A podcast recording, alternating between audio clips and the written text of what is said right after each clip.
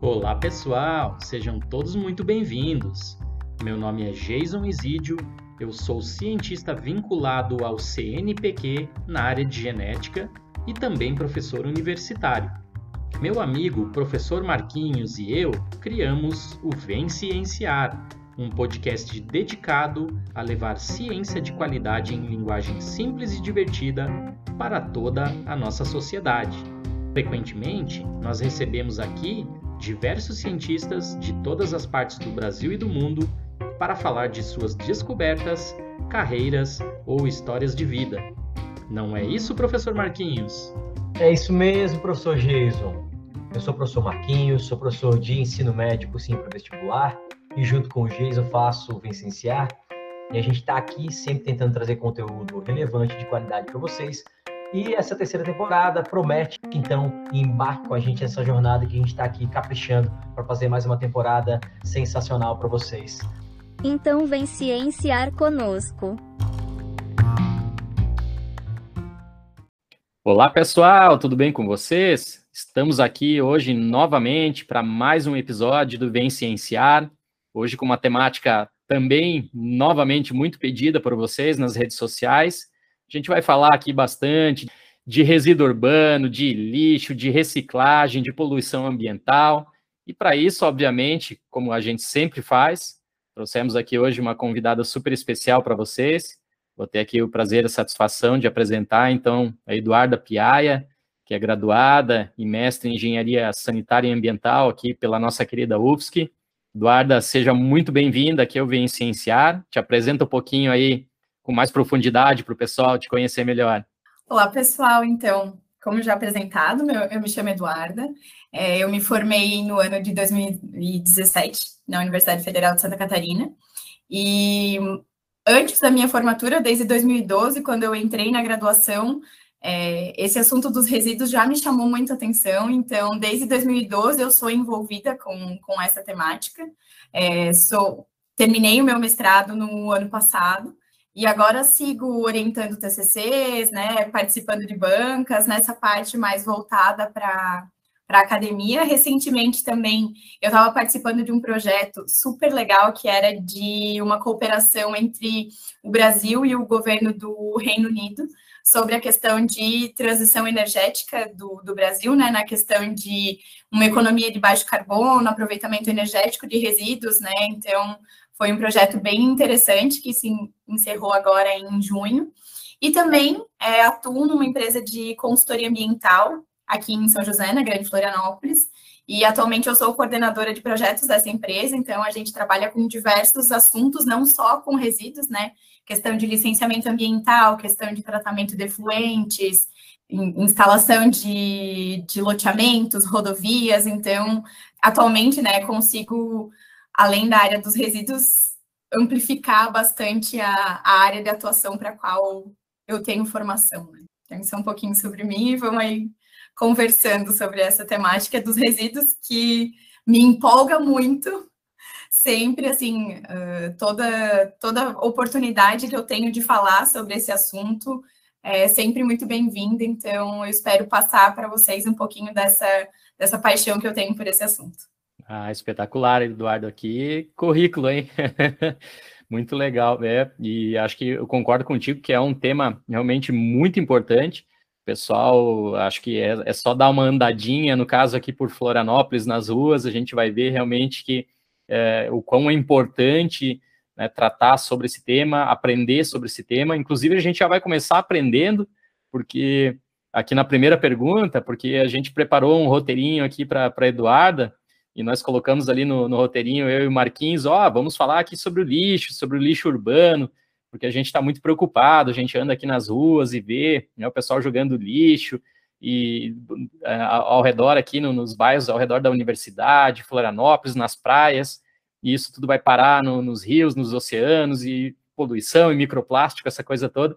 E a Eduarda já começou a, corrigindo a gente ali, falando: olha, tem atualização aqui na temática. Então, vou justamente deixar essa primeira pergunta para ti, Eduarda, para você fazer essa atualização, como você fez né, para nós, para toda a nossa audiência. Diferencia um pouquinho essa história, então, de lixo versus resíduo urbano. Então, é, é uma, uma atualização, bem como você disse, né, sobre esse assunto, porque a gente corriqueiramente fala, né, lixo. Só que se a gente for pensar, o que a palavra lixo ela nos remete? Vai nos remeter àquela coisa que não tem mais utilidade, que simplesmente eu vou descartar e que não é mais problema meu. E se eu substituir essa palavra por resíduo, é como se eu visse que esse material ele tem um aproveitamento. Por exemplo, os orgânicos podem ser encaminhados para compostagem, para biodigestão, os recicláveis retornar ao ciclo produtivo e lixo. Então, aí seria um, um termo até de certa forma pejorativo, porque aí a gente não dá o devido valor para essa matéria-prima que cada vez é mais importante a gente saber como gerenciar e como lidar.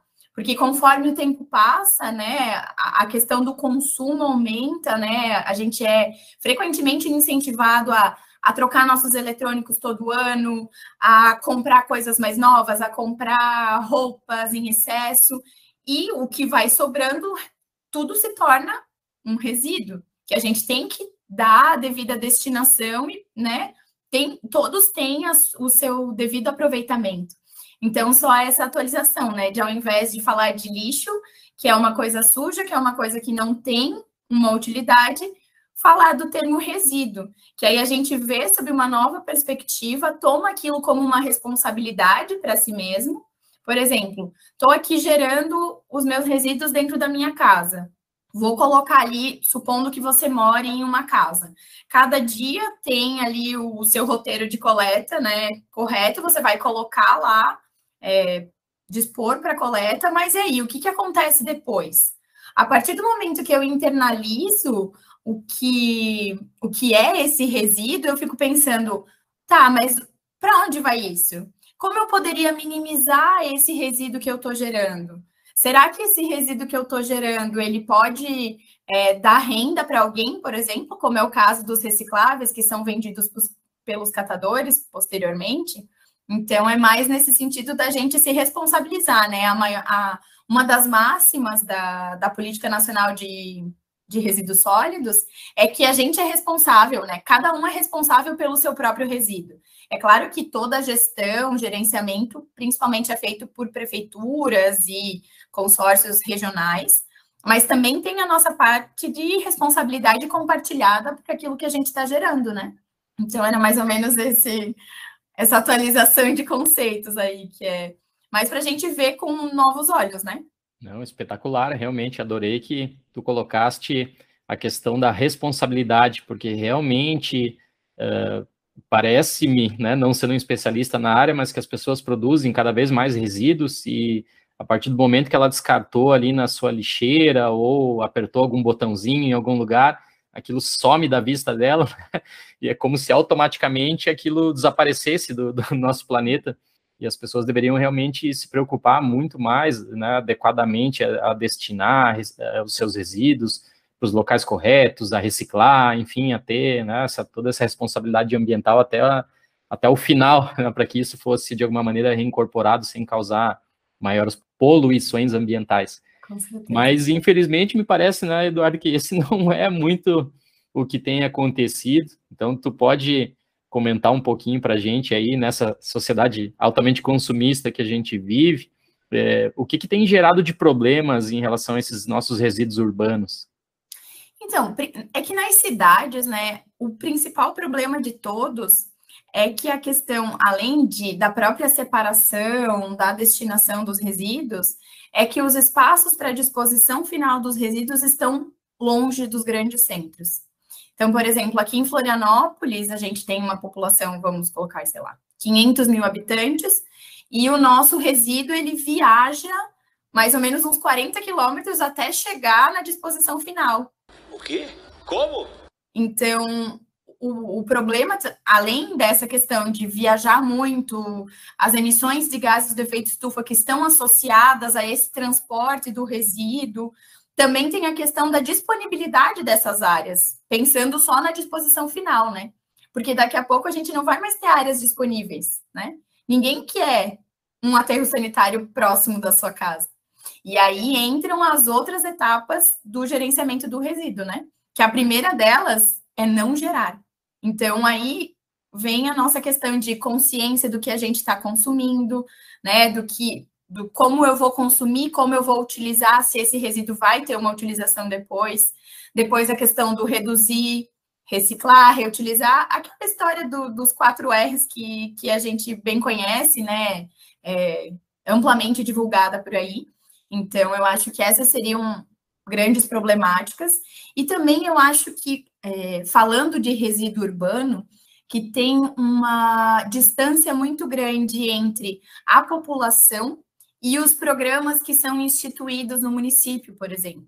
Aqui em Florianópolis, a gente tem, é, tem a CONCAP, que é um exemplo nacional né, em questão de gerenciamento de resíduos, em questão de coleta de vidros, coleta segregada de resíduos orgânicos, os próprios resíduos recicláveis, mas às vezes falta a questão da população, é, essa, essa, esse link entre população e o que já é feito no município porque às vezes a, a, gente não, não se atina a isso, né? Pega a questão, é, a gente brinca na, na, área dos resíduos que é a fadinha do lixo, né? Ela chega e some com os resíduos. Então a gente fica muito, ah, vou colocar o meu resíduo para fora, ele vai sumir, não é mais problema, problema meu. E aí a gente começa a ver os problemas que isso dá quando tem uma greve da empresa que faz a coleta. Aí fica, por exemplo, três dias sem coletar, e aí a gente vê a magnitude do problema que é a questão dos resíduos. Então, que, que isso, assim, para mim, é, enquanto profissional que trabalha nessa área, é, ver essa questão do montante que a gente produz em três dias sem coleta é, é a maior coisa que vem assim na minha ideia. Opa, a gente precisa parar e pensar sobre essa geração de resíduos, né? Então, isso também é um, é um problema. E também a questão de segregação dos resíduos, né, nas diferentes frações. Porque não é uma. Aqui em Florianópolis, até que sim, mas em outros lugares do Brasil não existe essa realidade da segregação nas diferentes frações, né? Porque o, entre aspas, certo seria a gente segregar os nossos resíduos em três frações: os recicláveis, que aí seriam encaminhados para coleta seletiva e iriam para a indústria da reciclagem retornar para o ciclo produtivo. Os orgânicos, que a gente poderia encaminhar para compostagem, biodigestão, né, utilizar como adubo, enfim. E os rejeitos, que aí o rejeito ele poderia ser entendido como um sinônimo do lixo, que aí é aquilo que não tem solução e aí seria destinado para o aterro sanitário. Só que o que é muito comum na maioria das cidades é que simplesmente tudo é misturado junto. A partir do momento que eu jogo um plástico e um orgânico no mesmo recipiente, eu contaminei o meu, o meu plástico. E eu já não vou mais conseguir utilizar ele com a mesma qualidade para reciclagem. E aí ele vai ser encaminhado diretamente para o aterro sanitário e a gente enterra uma quantidade enorme de matéria-prima.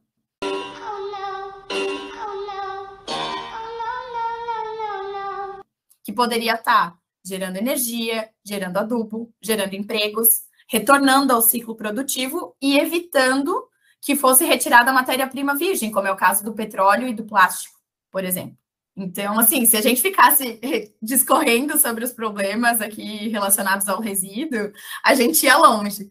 Mas eu acho que são esses dois principais: a questão é, dos aterros sanitários estarem muito longe dos centros geradores e essa questão da segregação, né, que deveria ser principalmente nessas três frações para a gente conseguir aproveitar bem tudo, né? Nossa, a gravidade do problema, né? Quando você é impactante quando você fala o lixo viaja e bom, e nesse caso, 40 quilômetros, mas imagina daqui a pouco de um país para outro, por navio, por avião, né? Acontece também. E aqui, assim, aqui em Florianópolis é longe, mas não tanto. Mas em alguns outros, algumas outras regiões tem resíduo que viaja literalmente 130, 150 quilômetros. What? Então, sem contar na questão da disposição em lixões, né? Que aí o aterro sanitário é uma solução de engenharia que tem tratamento de gases, tem coleta do chorume que é gerado, tem toda, né, já é uma solução pensada. E, e, e tem muitos locais, acho que cerca de uns 35, 40% em todo o Brasil é destinado para lixão, que é simplesmente você joga teu resíduo lá e pronto. Não tem controle de nada que está sendo gerado, que também é uma outra problemática associada a centros urbanos, né? Aqui no sul nem tanto, mas Nordeste e Norte principalmente. Isso tá, ainda temos que levar em conta aquele pessoal que queima, né? No interior tem muita gente que queima em casa o lixo, tá? deve ser pior ainda. Sim, é sim, porque aí não tem controle nenhum do que está gerando, né? Se for pensar numa incineração, por exemplo, vai ter né, todo o controle dos gases que está sendo gerado, o filtro disso, monitoramentos ambientais, mas ali em casa, né, não tem controle nenhum, realmente. E Eduarda, você mencionou na questão do plástico. Vou te fazer uma, uma confissão aqui.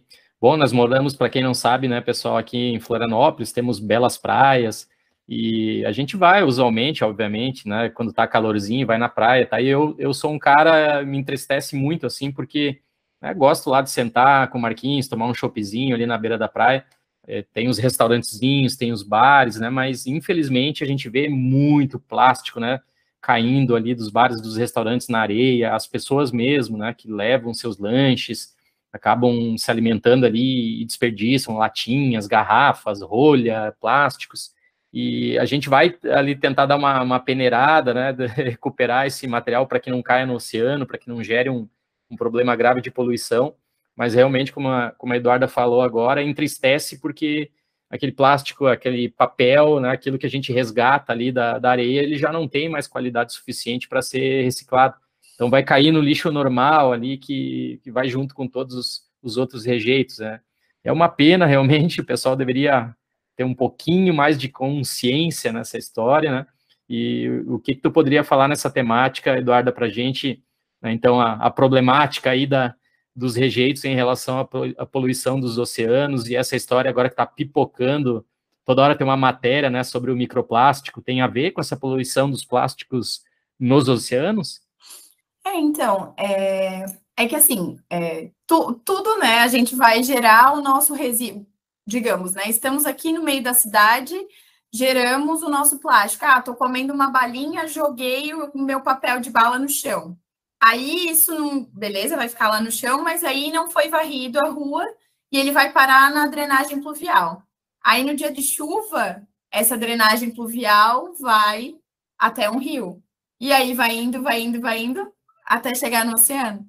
E aí, enfim, vai vai se diminuindo em partículas menores e, enfim, chegando até os corpos hídricos e aí gerando esse problema do, do microplástico, né? Porque a gente sabe que a poluição plástica ela é algo muito gritante, né, atualmente. Tem aquele, aquele dado, né, que em 2050 a gente vai ter mais plástico do que peixes no oceano, seguindo nesse, nesse ritmo. Eu não sei direito de quem é essa frase, mas é algo que impacta muito e que é super utilizado, né? Então, é, é algo preocupante, porque a questão de material fóssil, né, que não é degradado assim da noite para o dia como um resíduo orgânico, e que aí isso acontece a questão da, por exemplo, parando no oceano, a questão da bioacumulação, que aí vai lá o peixe, ingere, aí vai um peixe maior, come aquele peixe até chegar na nossa mesa. Então, de certa forma, a gente também vai estar tá ingerindo aquele plástico, né? Então, cada vez mais é mais importante é, é essa nossa preocupação e o interesse também das pessoas, é, não, não só na, na, poluição dos plásticos, né, mas na, na, poluição como um todo. Porque a gente também, pegando outra frase que é, que é super famosa, de que a gente não tem um planeta B. É o planeta que está que, que, que tá aqui, então a gente precisa cuidar desse planeta. E cada vez mais que, é, que tem aquele do, do dia da sobrecarga da Terra, né? Cada dia, esse dia está chegando antes no ano. Então, a gente precisa de um planeta Terra e meio para suprir as nossas necessidades atuais. Então, é mais do que urgente a gente repensar todos os nossos hábitos, seja de consumo, seja de descarte, e ver que a gente não precisa, né, viver com tanto, comprar tanto, e pensar também, né, nessa questão de ciência, em novas tecnologias para aproveitar da melhor maneira possível. Seja, por exemplo, inventando uma peneira que faça a coleta do microplástico no oceano, ou algum equipamento que recolha os plásticos da praia, sabe? Mesmo que seja essa peneira que a gente faz aí de, de vez em quando, né? Tem diversos projetos que, que atuam bem nessa área de recolher os resíduos das praias e tal. Então, eu acho que cada vez a gente tem mais espaço na ciência para pensar sobre essa problemática e para não só pensar nisso, porque para não ficar só no campo das ideias, mas também para a gente executar isso, né? Porque tá aí é um assunto super à tona e que a gente precisa para propagar o nome, a palavra da ciência. Fica a mensagem para todos vocês aí, quando forem fazer um happy hour, uma festinha, um luau na praia, cuidem, pessoal, né? Levem o seu seu lixo, seu resíduo, tragam ele de volta, separem, coletem e tenham consciência, como, como a Eduarda, e responsabilidade, como a Eduarda bem falou aqui.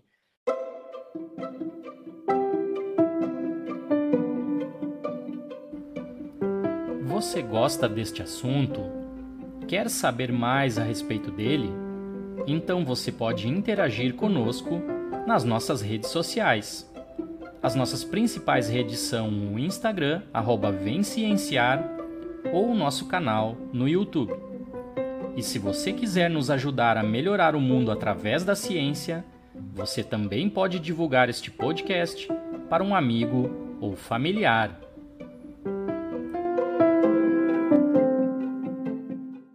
E nesse campo, então, eu fico bem feliz né, de ver, Eduarda, porque a gente sempre traz aqui é, pessoas especialistas dessas áreas que, que a gente discute nos episódios, e eles sempre falam de coisas muito legais do futuro. E você já permeou aqui um pouquinho do futuro, né? Ou oh, máquinas que possam ajudar a gente aqui a limpar e tal.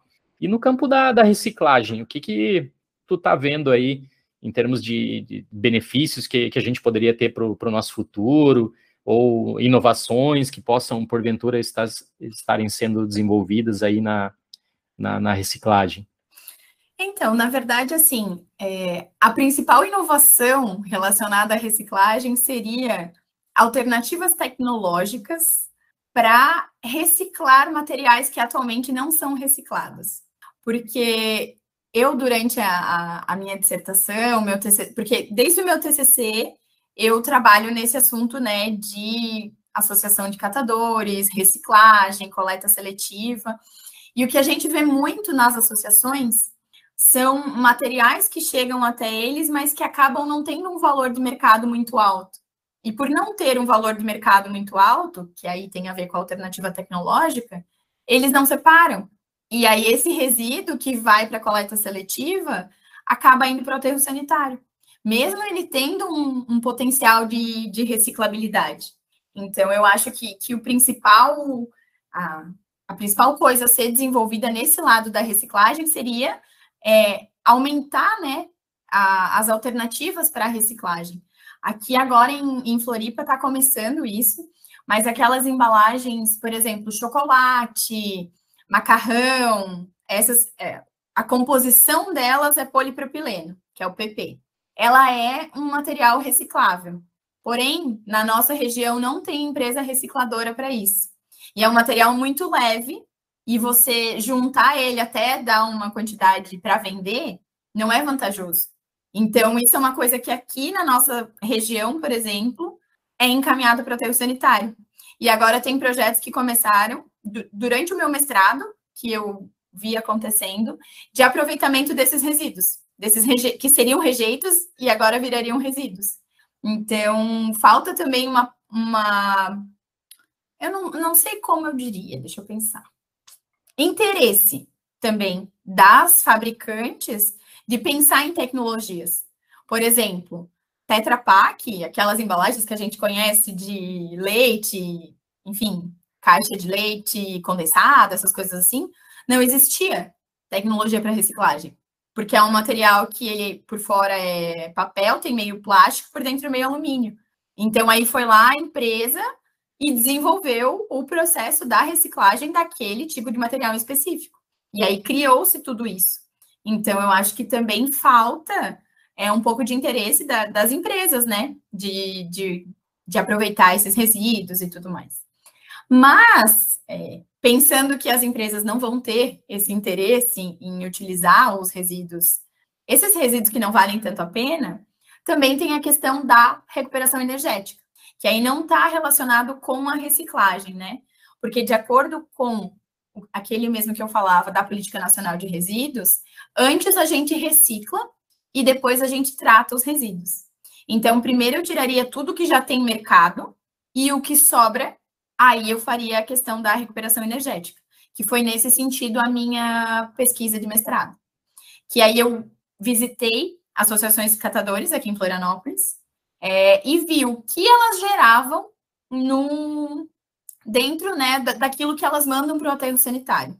E de acordo com as segregações que eles fazem, basicamente 60% do que sobra nas associações é plástico e papel, de coisas que, ou às vezes um material que é formado por algum resíduo que é formado por mais de um material, ou um plástico de difícil reciclabilidade.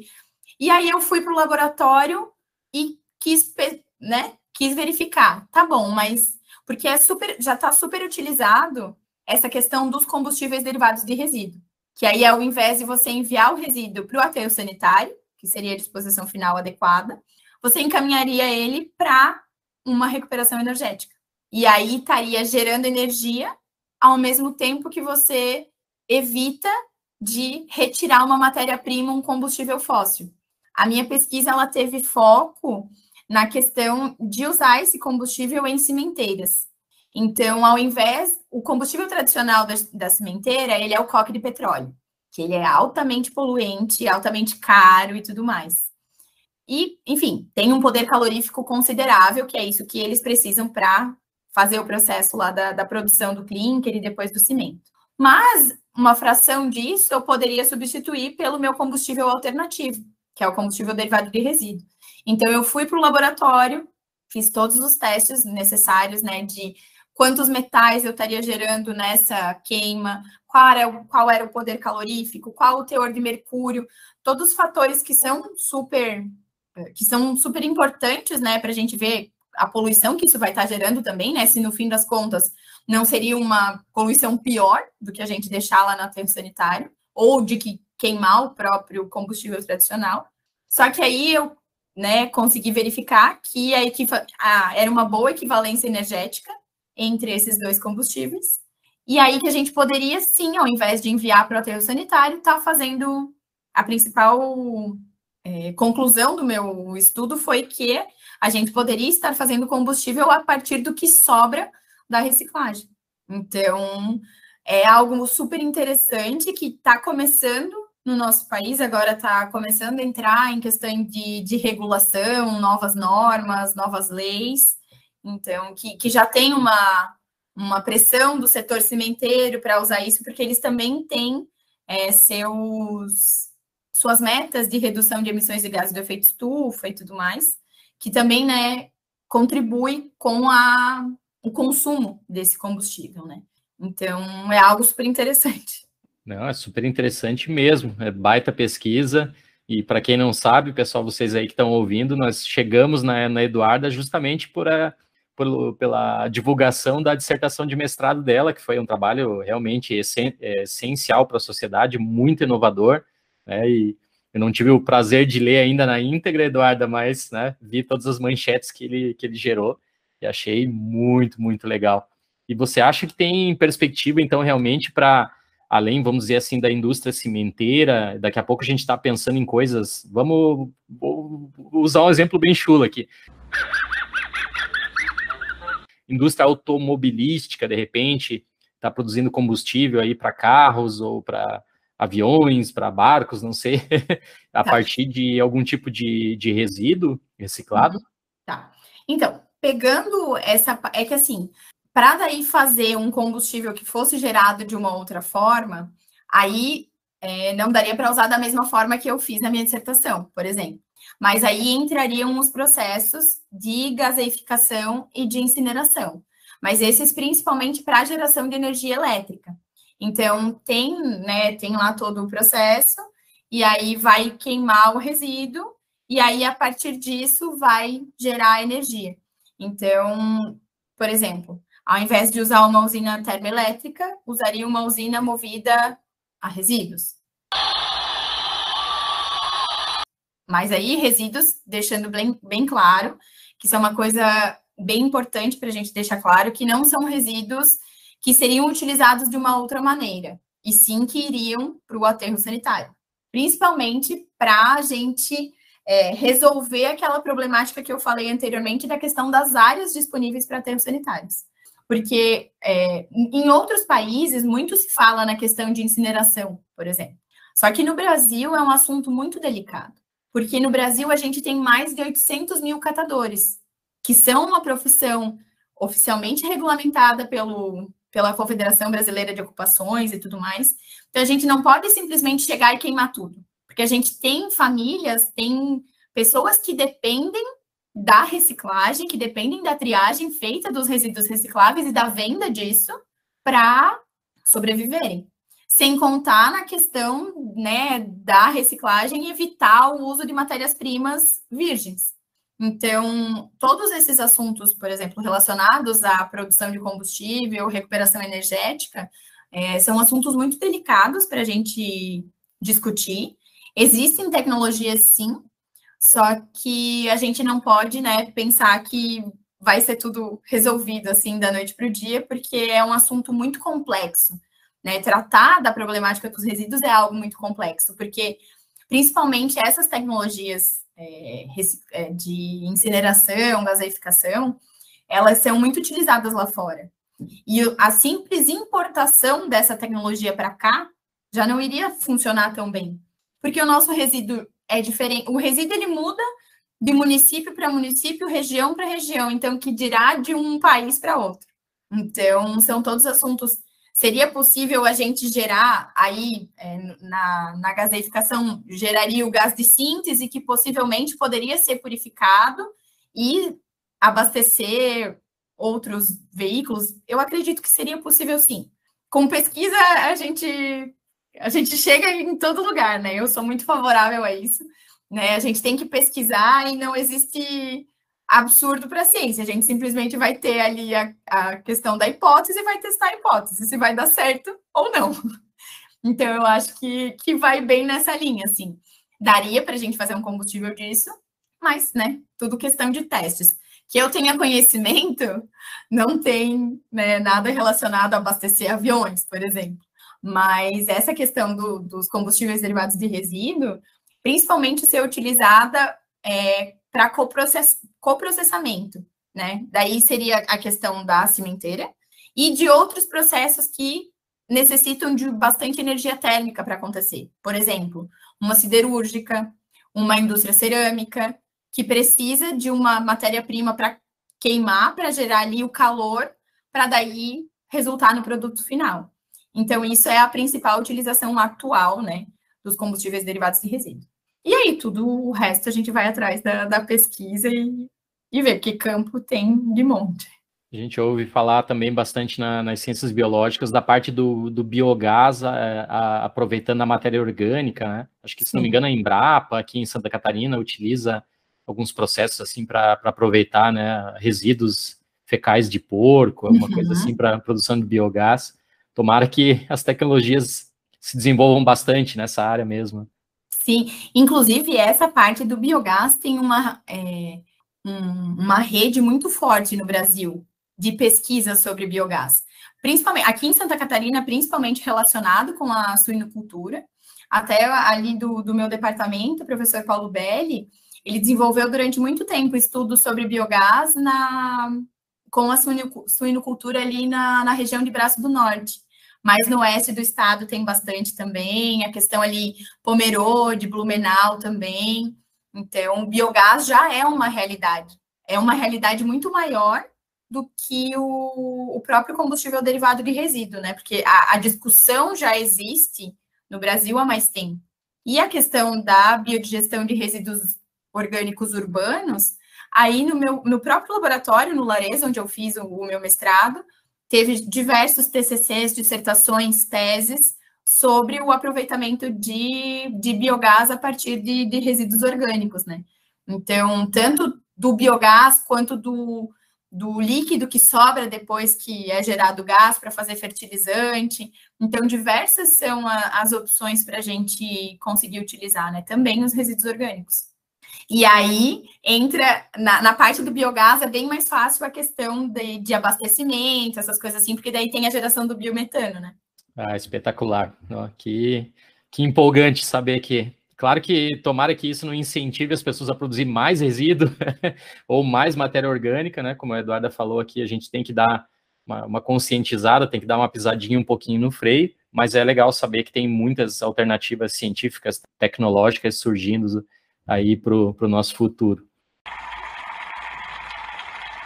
Eduardo, além de tudo isso, ainda nós soubemos que, que você andou recebendo um prêmio por um artigo sensacional agora nos últimos anos, que fala um pouquinho sobre os impactos da, da pandemia na coleta seletiva. Foi um artigo relacionado com a coleta seletiva aqui de Florianópolis mesmo? Isso, foi. É, na verdade, assim, foi algo extraordinário que aconteceu, porque era um concurso é, relacionado com a Associação Internacional de Resíduos Sólidos e com um Instituto de Resíduos Sólidos lá do Texas, nos Estados Unidos. E aí, todo ano, eles faziam um concurso, tipo um concurso de redação, né? Mas era para escrever um artigo, e para ganhar uma bolsa de duas semanas na escola de inverno deles. E aí, o tema, né? Como esse, esse concurso foi ainda na pandemia, foi em janeiro do ano passado. Então, né, o assunto era os impactos da pandemia, né, enfim, na gestão dos resíduos. E aí eu, eu peguei e fiz, é, porque aí saiu uma pesquisa da Associação Brasileira de Engenharia Sanitária sobre justamente o, o impacto que a pandemia teve na coleta seletiva, porque muitas cidades deixaram de realizar a coleta seletiva porque a gente não sabia, isso lá no ano de 2020, né? Porque a gente não sabia quais eram os riscos, como a gente tinha que se cuidar, como é que ia ser.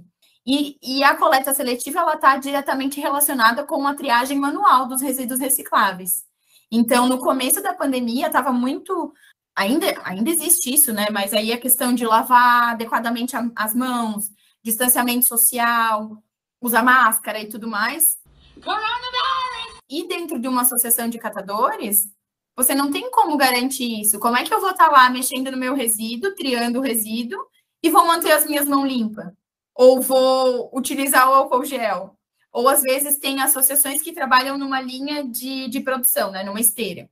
Um do lado do outro, cada um pega um tipo de material. Aí, como é que eu vou manter o meu distanciamento social de um metro e meio? Ou dois metros, acho que era no começo da pandemia. Então, diversos foram os desafios que surgiram e muitos municípios pararam de fazer coleta seletiva também. Porque aí coletava tudo, a gente não sabia o que era, coletava tudo como se fosse contaminado. Porque se uma pessoa pega Covid, ela, né, pode contaminar as outras coisas só de, de encostar, né, dependendo de como for. Então, para não colocar os catadores mais em risco, que eles já são uma categoria vulnerável pela questão de, né, dessa parte social mesmo, então suspendeu-se a pandemia. E aí o efeito principal foi econômico, né? Porque os resíduos, eu, por exemplo, fiquei três meses guardando meu resíduo reciclável na minha casa. Mas nem todo mundo fez isso. A maioria colocava seu resíduo para coleta convencional e ia lá para o aterro sanitário. Então, os catadores, porque aí entra um outro problema, que os catadores eles não são pagos pelo serviço que eles desenvolvem. Eles são pagos apenas pelos, apenas pelos resíduos que eles vendem. Então, assim, o serviço que ele tem lá, que ele está fazendo maravilhoso serviço de retirar os resíduos que, que vão voltar para o ciclo produtivo, eles não recebem nada por isso. A maioria dos municípios, tem alguns municípios que pagam, mas alguns não. Inclusive, isso é uma, é uma discussão muito forte da questão da Federação dos Catadores, do Movimento Nacional dos Catadores, de pagar eles pelos serviços que eles têm. Então, eles ficaram, por exemplo, pegando o caso de Floripa, três meses sem receber nada, porque não tinha resíduo para vender.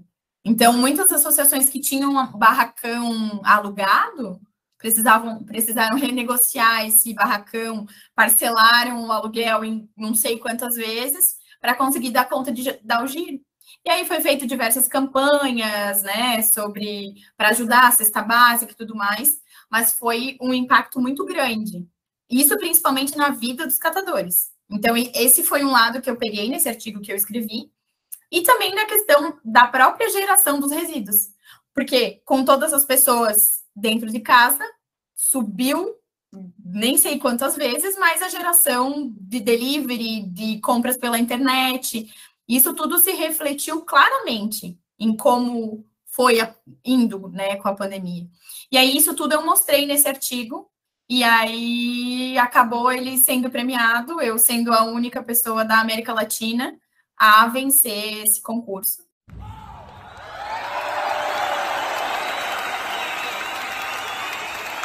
É, mas aí eu acabei não conseguindo ir para os Estados Unidos, porque eu não tinha visto americano, não tinha passaporte, não tinha nada. E aí o curso, é, aí eu precisava correr atrás, né? Visto. E aí eu. Só que, é, como o curso era duas semanas e não era vinculado a nenhuma universidade, eu não conseguia pegar o visto de estudante. E na época, não, eles não, eles estavam tinha recém começado a exceção para emissão de visto de estudante. Só que aí o meu não se enquadrava nem com a, a carta de recomendação da lá da universidade, lá onde era a, a promotora, nem com isso eu consegui. Porque aí, no, aí ia ter que ser um visto de turista. E aí, novas entrevistas de visto de turista tava só para novembro do ano, tipo, novembro de 2021. E o curso era em junho. E aí acabou não dando certo. E aí depois eles transferiram. E aí eu desisti de ir atrás do, do passaporte. Aí depois eles transferiram para janeiro, porque aí o Covid ainda estava alto em julho do ano passado. E eles resolveram não fazer. Porque imagina, no, no último que foi realizado, tinha uns representantes de 70 países. Então, imagina você botar pessoas que vêm de 70 países com realidades diferentes, né? E tudo entrando nos Estados Unidos. Não, é bem difícil. Então, eles resolveram postergar. E daí, janeiro também não deu certo, porque aí eu acabei não indo atrás e não entrando na fila do, do visto, né? Porque aí a fila abriu em novembro, mas aí já tinha todo mundo que deu ali, né? A entrada no processo durante esse tempo, né? Que foi uma pena, mas me deu uma experiência muito grande, né? Porque foi algo premiado lá fora, enfim, é, é um reconhecimento pelo trabalho, né? E aí agora eu estou, a partir dos frutos da minha dissertação, escrevendo artigo e aí submetendo para revistas internacionais também e aguardando. No momento eu estou esperando uma resposta de uma revista. Aí vamos ver, né? Para seguir nesse lado, publicando os resultados do meu trabalho. É espetacular. Né? Tomara né, eles te convidem no futuro para recuperar essa, essa visita, porque realmente ganhar um prêmio assim, nível, né, sendo a única pessoa da América Latina, é algo Sensacional, ainda mais tão nova na carreira acadêmica assim. Tá pensando em doutorado aí, Eduardo, para o futuro? É, então, no momento, né, dando uma descansada, porque assim, o mestrado, a gente descobre, depois que a gente tá dentro, que os desafios são muito maiores do que a gente podia imaginar. Então, durante o mestrado, eu tive problema de equipamento, aí equipamento que eu não sabia operar, que eu tive que correr atrás de aprender. Então, assim, foi um período intenso de aprendizado do mestrado. Já tive convites para o doutorado, mas atualmente, como eu ainda continuo nesse lado acadêmico, né, nesse projeto, por exemplo, da, do governo britânico, que eu falei antes, então, mas né, não vinculada necessariamente à universidade. Mas é algo que eu penso para o futuro, sim, porque eu também tenho essa veia acadêmica, por um lado, mas atualmente não, vou dar um, um tempinho. Não, mas está bem encaminhada, realmente. Eh, a gente tem por, por, experiência própria, assim, às vezes o pessoal que dá essa paradinha, vai para o mercado de trabalho, acaba às vezes voltando ainda melhor, mais forte no futuro, né? Mais consolidado e mais certo do que do que quer realizar mesmo no doutorado. Tomara seja o teu, teu caso. Vou ficar torcendo aqui. e Eduardo, para a gente finalizar esse excelente papo aqui, essa aula sensacional de vários temas importantes que você deu para a gente, Deixa aí, de repente, umas dicas de, de contatos aí, de rede social, de algum livro, algum canal do, do YouTube, o que tu quiser aí para o pessoal que quiser, de repente, aprender um pouquinho mais sobre esse assunto que tu dissertaste aqui para a gente hoje. Então, pessoal, é, para quem quiser conhecer mais, é, pode me adicionar no, no, LinkedIn, procurar meu LinkedIn lá, Eduarda Piai é meu nome, que eventualmente eu compartilho é, matérias dos locais que, que eu atuo e, e assuntos importantes, principalmente nessa área de biogás e de aproveitamento energético de resíduos. Um site bem interessante de da gente olhar, que é o da Associação Nacional dos Catadores, que é a ANCAT. Lá tem bastante informações sobre reciclagem e os próprios catadores, né, de, de como é o, o movimento. Também a questão do, do Movimento Nacional dos Catadores, que é, fala bem, né, dessa luta que eles têm pela, pelo pagamento, pelos serviços que eles fazem e por toda essa construção histórica que eles já têm. É, importante também o, o site do Larezo, que é o Laboratório de Pesquisa em Resíduos Sólidos Urbanos, que é o laboratório no qual eu, eu fiz o meu mestrado, e lá tem uma parte que tem todas as teses, dissertações, TCCs que foram feitas né, no nosso laboratório. Então, é bem interessante para a gente ficar por dentro de outras pesquisas da, da universidade né, sobre, sobre o assunto.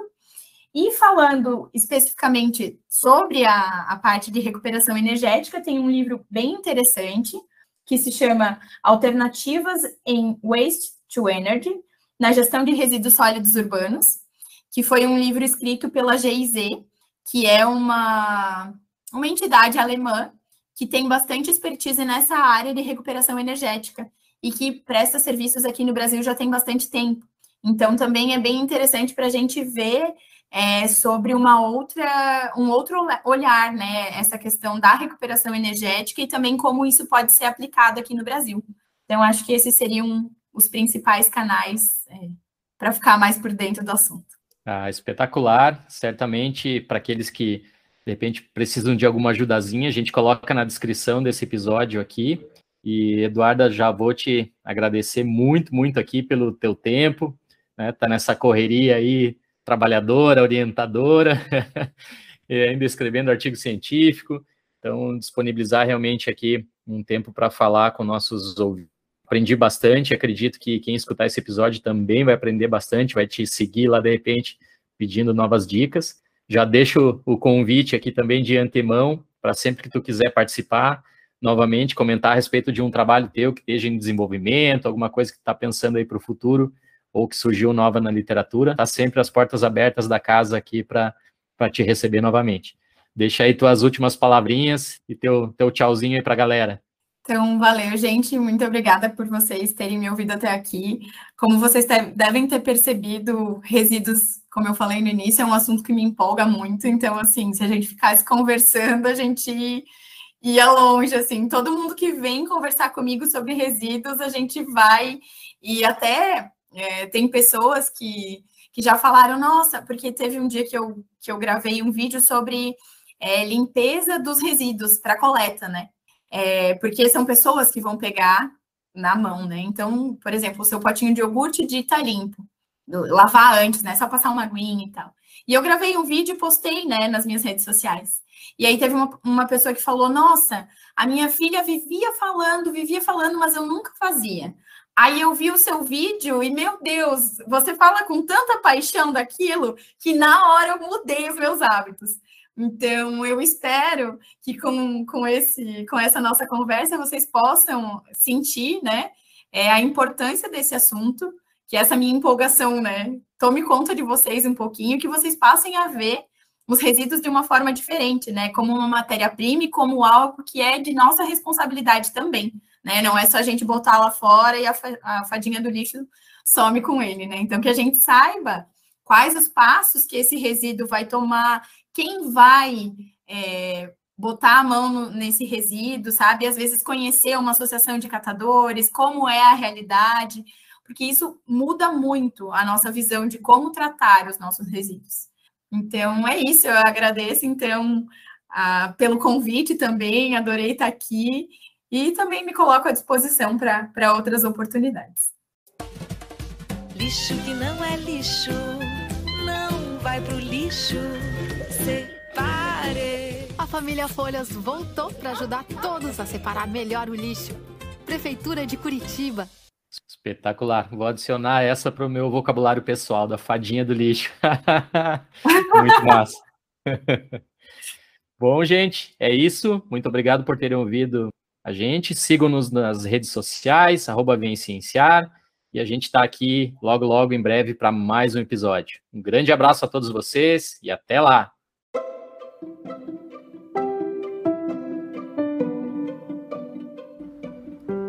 Você gosta deste assunto? Quer saber mais a respeito dele? Então você pode interagir conosco nas nossas redes sociais. As nossas principais redes são o Instagram, arroba Vencienciar, ou o nosso canal no YouTube.